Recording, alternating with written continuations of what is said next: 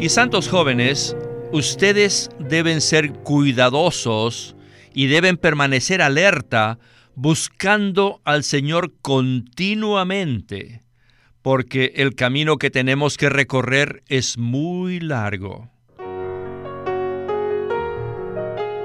Bienvenidos al estudio Vida de la Biblia.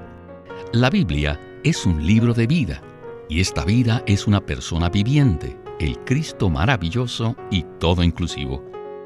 Los invitamos a que visiten nuestra página de internet radiolsm.com y allí podrán escuchar gratuitamente todos los programas radiales del Estudio Vida. Queridos radioescuchas, en esta serie de programas del Estudio Vida damos inicio hoy a seis mensajes de la epístola de Judas, la cual tiene una relación muy estrecha con las dos epístolas de Pedro. El tema de la epístola de Judas es contender por la fe. El versículo 3 de esta epístola dice así, Amados, poniendo toda diligencia en escribiros acerca de nuestra común salvación, me ha sido necesario escribiros exhortándoos a que contendáis ardientemente por la fe que ha sido transmitida a los santos una vez para siempre. Pues bien, este versículo tan crucial es la base para este mensaje que se titula Contender por la fe. Y en esta ocasión hemos invitado a Antonio Hernández para explorar esta epístola tan excelente y breve. Antonio, gracias por aceptar nuestra invitación. Siempre es maravilloso participar en el estudio Vida de la Biblia. Hablar acerca de la palabra de Dios me produce frescura y vigor.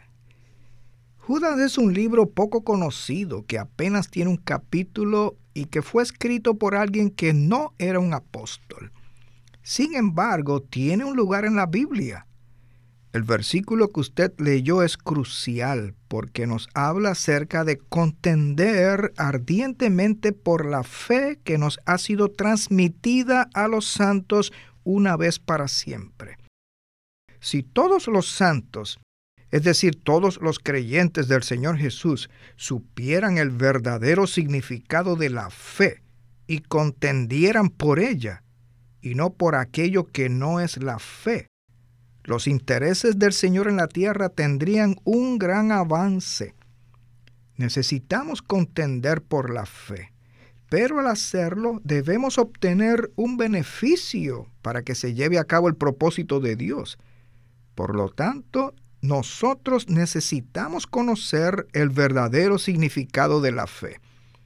Espero que todos podamos beneficiarnos de este ministerio en el estudio Vida de Judas, el cual se enfoca en el versículo que usted ya nos leyó.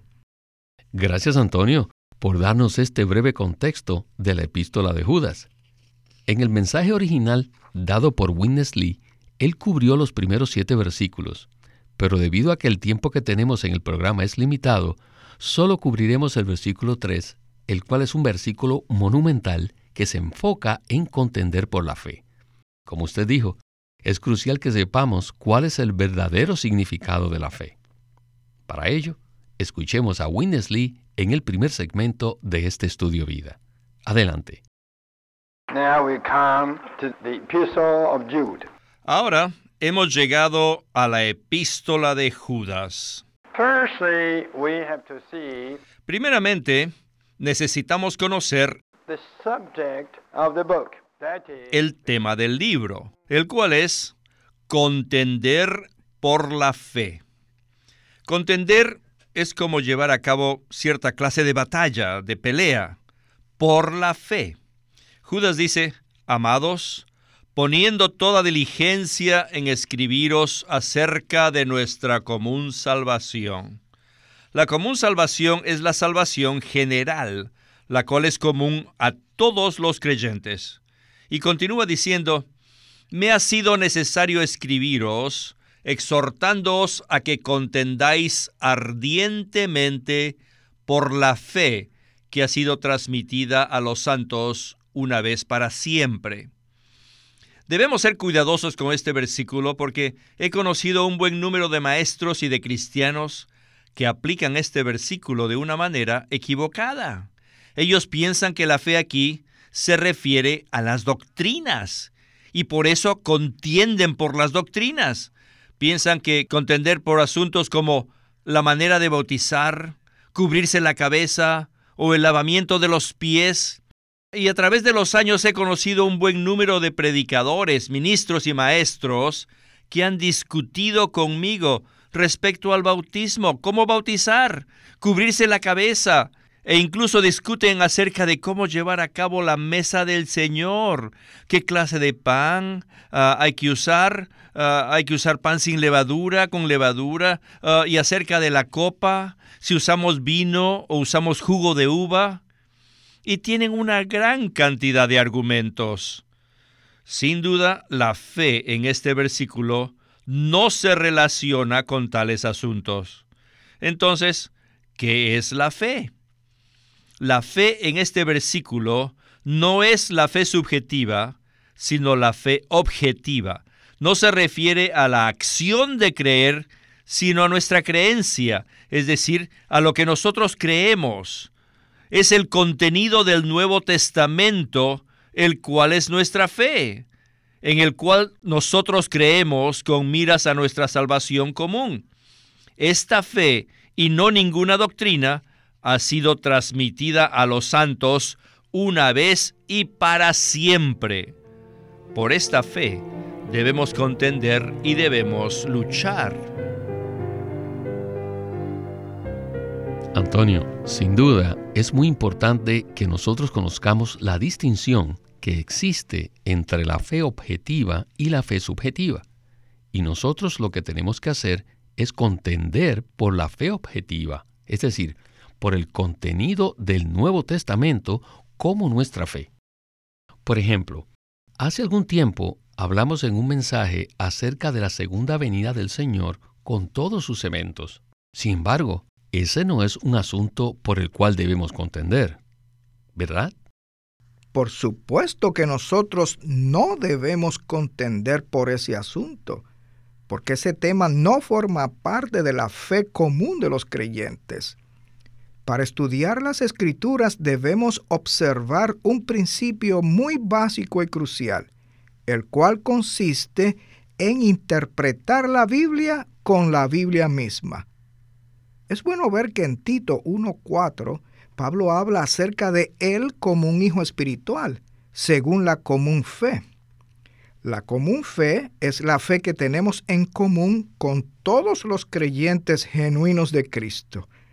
La común fe mencionada en Tito equivale a la fe que ha sido transmitida a los santos una vez para siempre. Y esta se menciona en el versículo 3 de Judas. También es la fe que aparece en Primera de Timoteo 3:9, donde Pablo habla acerca del misterio de la fe.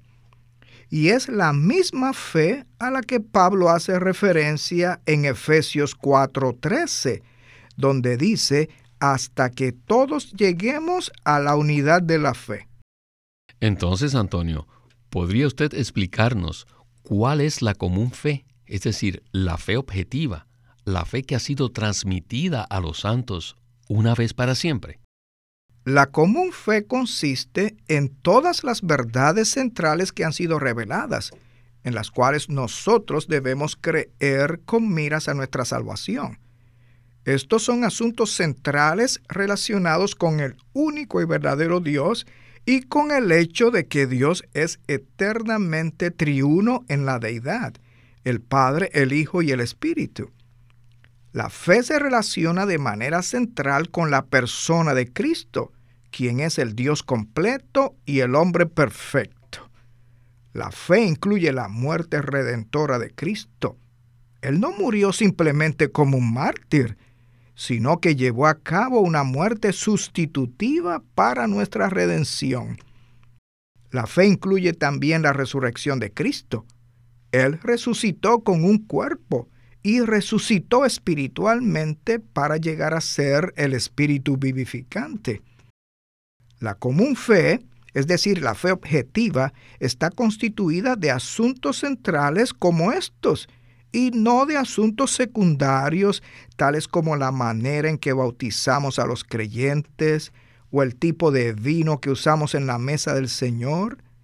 La común fe tampoco incluye las diferentes escuelas de interpretación respecto al arrebatamiento, a la segunda venida del Señor, ni al reino milenario. Personalmente, yo creo, y esto basado en las escrituras, que el arrebatamiento de los vencedores ocurrirá antes de la gran tribulación, mientras que el arrebatamiento de los demás creyentes se llevará a cabo después de esta. También creo que habrá un reino milenario en la tierra. No obstante, y por la misericordia del Señor, también estoy claro que esos no son asuntos por los cuales debamos contender porque no forman parte de la común fe. Aunque algunos piensen diferente acerca de esos asuntos, todavía tienen la común fe que ha sido transmitida a los santos una vez para siempre. Gracias, Antonio, por esta explicación tan clara respecto a la común fe que ha sido transmitida a los santos una vez para siempre.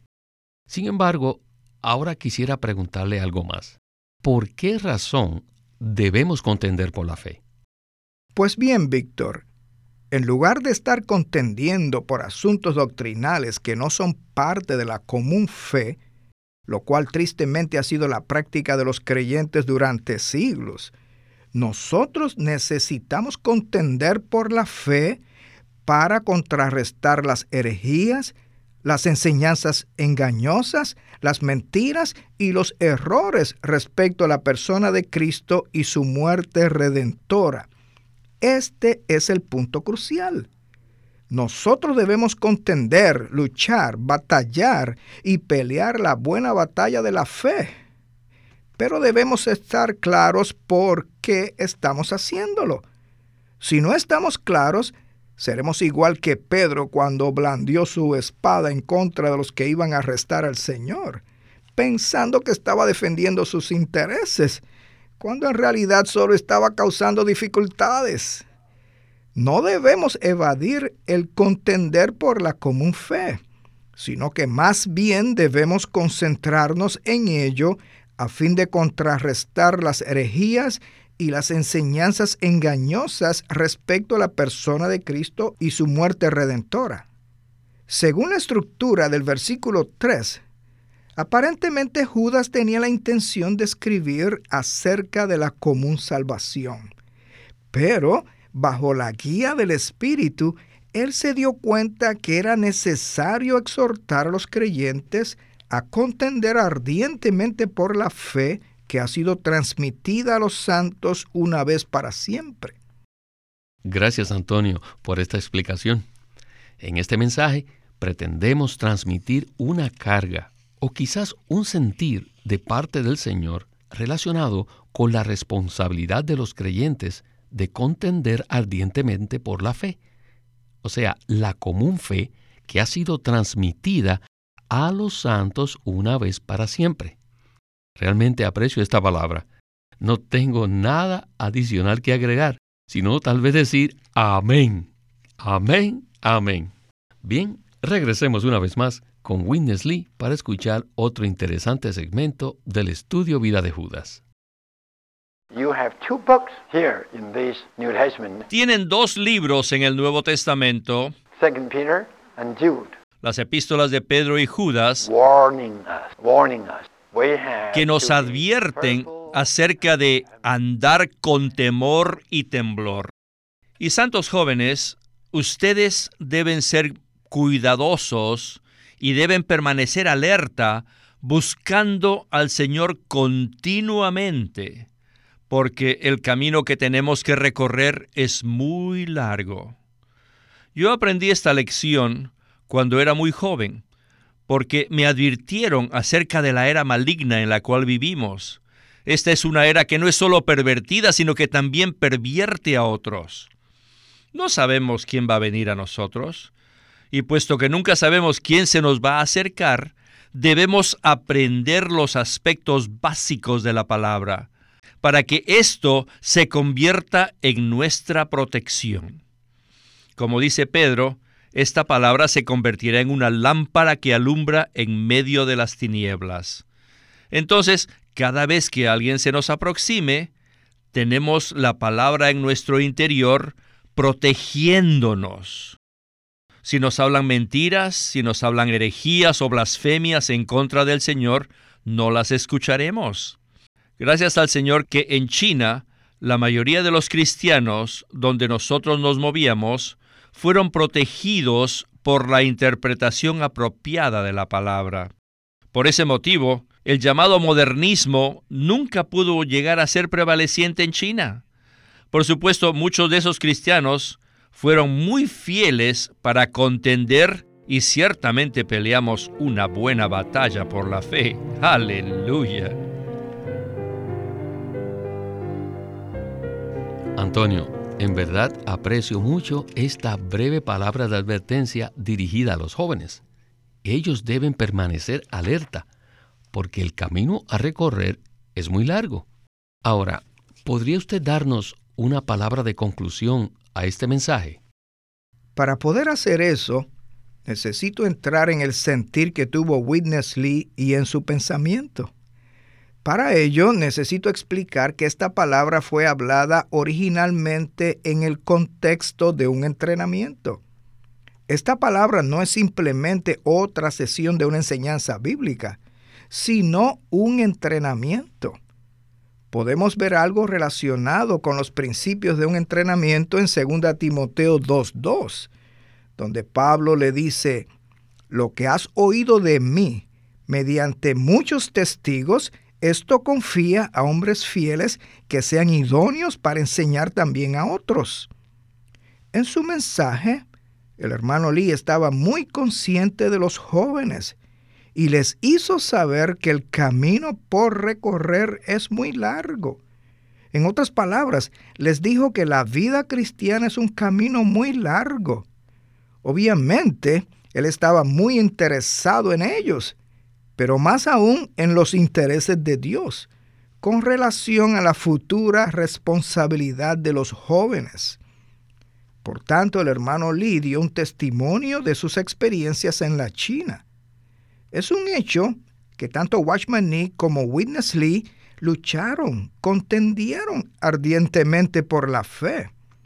El modernismo no pudo llegar a ser prevaleciente en la China, por lo menos en la esfera cristiana en la cual ellos operaban y ministraban. Los santos de las iglesias allí no eran pasivos, sino que eran fieles para llevar a cabo esta palabra mencionada en Judas 3. Los jóvenes que llevarán a cabo esta responsabilidad de generación en generación hasta que el Señor regrese, deberán ser equipados con la palabra. Esto hace referencia a 2 de Pedro 1:19, que dice: También tenemos la palabra profética más segura a la cual hacéis bien en estar atentos como a una lámpara que alumbra en lugar oscuro, hasta que el día amanezca y la estrella de la mañana nazca en vuestros corazones. La palabra de Dios es como una lámpara que alumbra en un lugar oscuro y se le debe dar un lugar de preeminencia en nuestro ser. Pablo nos dice en Colosenses 3:16, la palabra de Cristo more ricamente en vosotros. Aquí la palabra morar significa habitar, hacer su hogar. Así que esta palabra que mora en nosotros es como una lámpara que alumbra en un lugar oscuro. Entonces, Antonio, ¿podría ahora usted decirnos de qué manera podemos aplicar esta palabra de manera práctica a nuestra experiencia? En primer lugar, ese lugar oscuro se refiere principalmente a nuestro propio ser. Necesitamos que la lámpara de la palabra de Dios alumbre nuestro interior.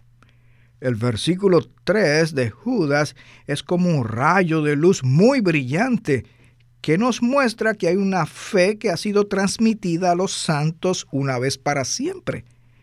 Como ya dijimos al inicio, Esta es la común fe que contiene los elementos cruciales de la revelación divina.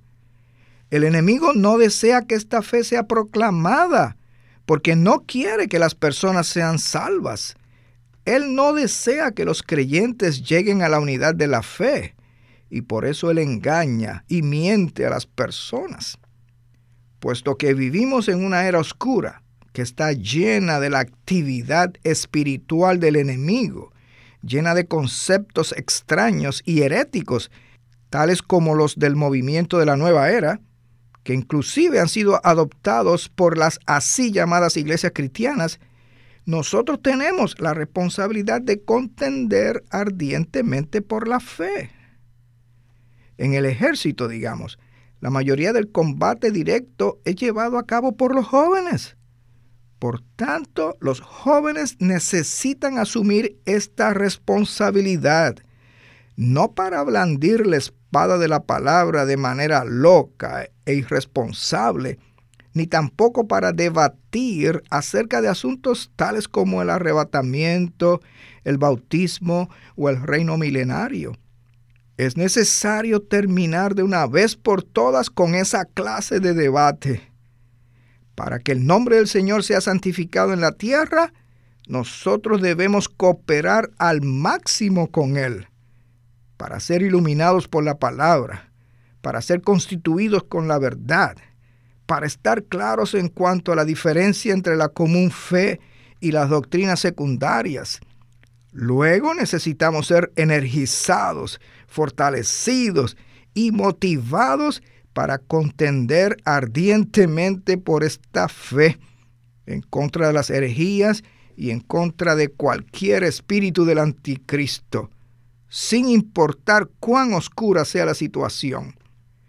Todo aquello que nos ha sido transmitido, que está escrito y que nos ha sido abierto, necesita llegar a ser el rico depósito en nuestro ser y en el ser de todos los queridos jóvenes, para que continuamente se contienda por la fe que ha sido transmitida a los santos de una vez para siempre.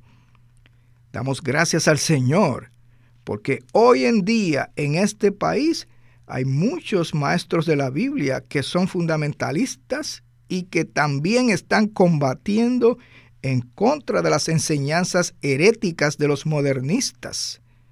Esto es lo que significa contender ardientemente por la fe que fue transmitida a los santos una vez para siempre.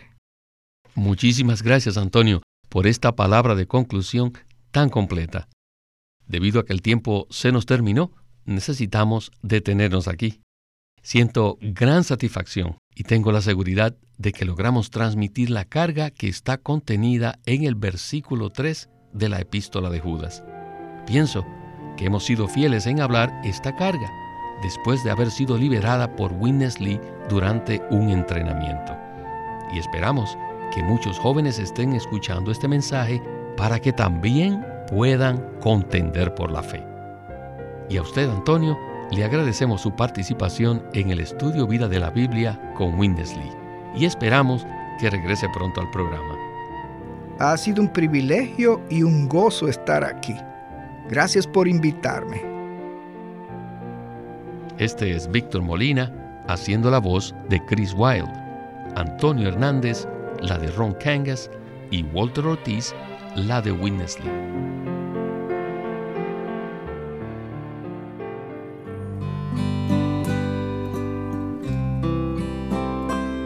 Living Stream Ministry tiene el agrado de presentarles este libro titulado Tener contacto con el Señor, ser llenos del Espíritu y celebrar reuniones cristianas apropiadas con miras a la realización del propósito eterno de Dios. Y con este largo título, el hermano Lee presenta este libro que fue primeramente dado como una conferencia en el año de 1963, poco después que vino a Norteamérica. Y en este libro, él presenta principios básicos para tener contacto con el Señor y la manera de cómo debemos reunirnos. Este libro sencillo contiene mucha revelación y nos da ayuda práctica para tener contacto con el Señor.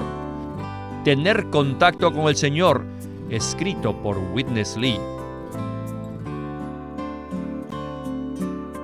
Queremos animarlos a que visiten nuestra página de internet libroslsm.com. Allí encontrarán los libros impresos del Ministerio de Watchman Nee y Witness Lee, la Santa Biblia versión recobro con sus notas explicativas y también encontrarán folletos, himnos varias publicaciones periódicas y libros en formato electrónico. Por favor, visite nuestra página de internet libroslsm.com. Una vez más, libroslsm.com. Queremos presentarles la versión recobro del Nuevo Testamento. ¿Y por qué tenemos esta versión recobro? Debido a que a través de los siglos el Señor ha recobrado muchas verdades de su economía entre los hombres desde los días de Martín Lutero en particular, este recobro ha progresado constantemente. A partir de la justificación por fe, la cual fue recobrada en esos tiempos, hasta la verdad de experimentar la iglesia, el cuerpo de Cristo, vista y disfrutada por muchos cristianos hoy, este recobro ha sido como un hilo dorado que une la iglesia en el tiempo. Las verdades recobradas y la herencia de los creyentes deben ser poseídas y disfrutadas por todos los creyentes hoy día. El Nuevo Testamento versión recobro reúne en un solo tomo todos estos aspectos notorios del recobro de la verdad y la experiencia de la vida cristiana.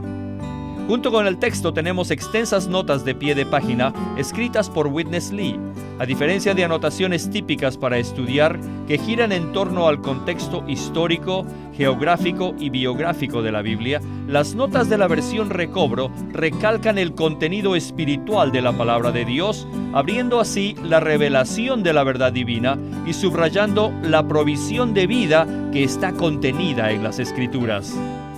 Al comienzo de cada libro se halla un bosquejo que presenta una síntesis completa del libro.